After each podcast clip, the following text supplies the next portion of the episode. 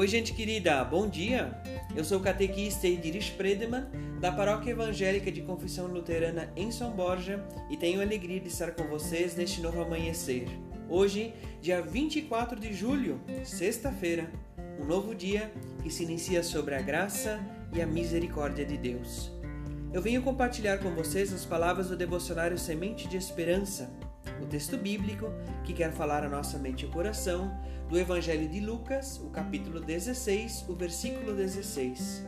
Nos diz assim o evangelista: A lei e os profetas vigoraram até João.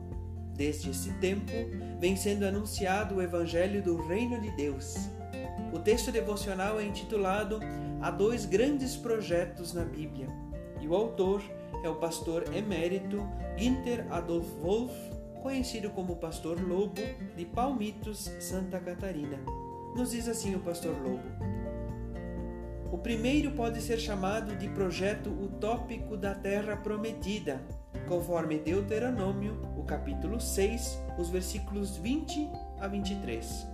Ele garante a liberdade, a vida abundante e plena, porque concede o controle do meio de produção, a terra, ao coletivo, à tribo, conforme Números, o capítulo 26, os versículos 52 a 56. Após acabar com o Estado, conforme Josué, o capítulo 6 a 8, com o poder do templo, da religião oficial e o Estado que legitimava a sociedade de classes dentro da cidade. No lugar do templo, coloca-se apenas um altar, conforme o testemunhado em Josué, o capítulo 8, versículo 30 e esse altar controlado pelos levitas, pobres sem terra, para garantir a fidelidade à teologia dos seguidores e das seguidoras de Deus Javé.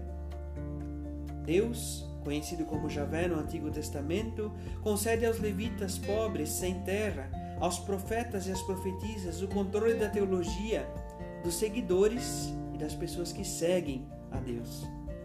O segundo projeto é o tópico do reino de Deus, conforme o Evangelho de Lucas, no Novo Testamento, o capítulo 4, o versículo 43.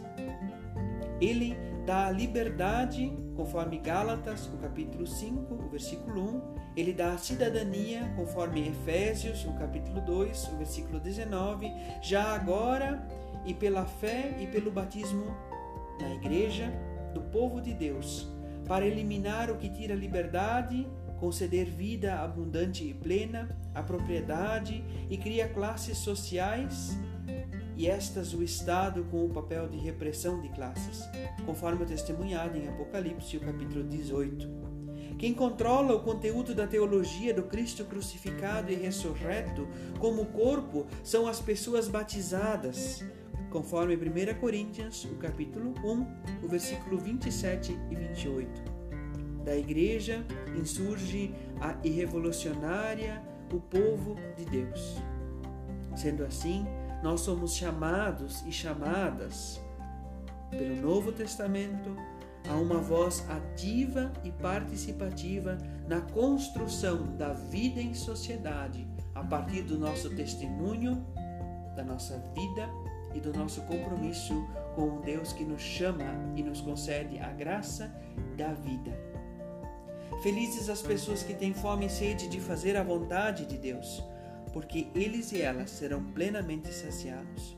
Que Deus guarde o seu dia, sua família, sua casa, que Deus guarde a sua vida em Cristo Jesus. Uma abençoada sexta-feira.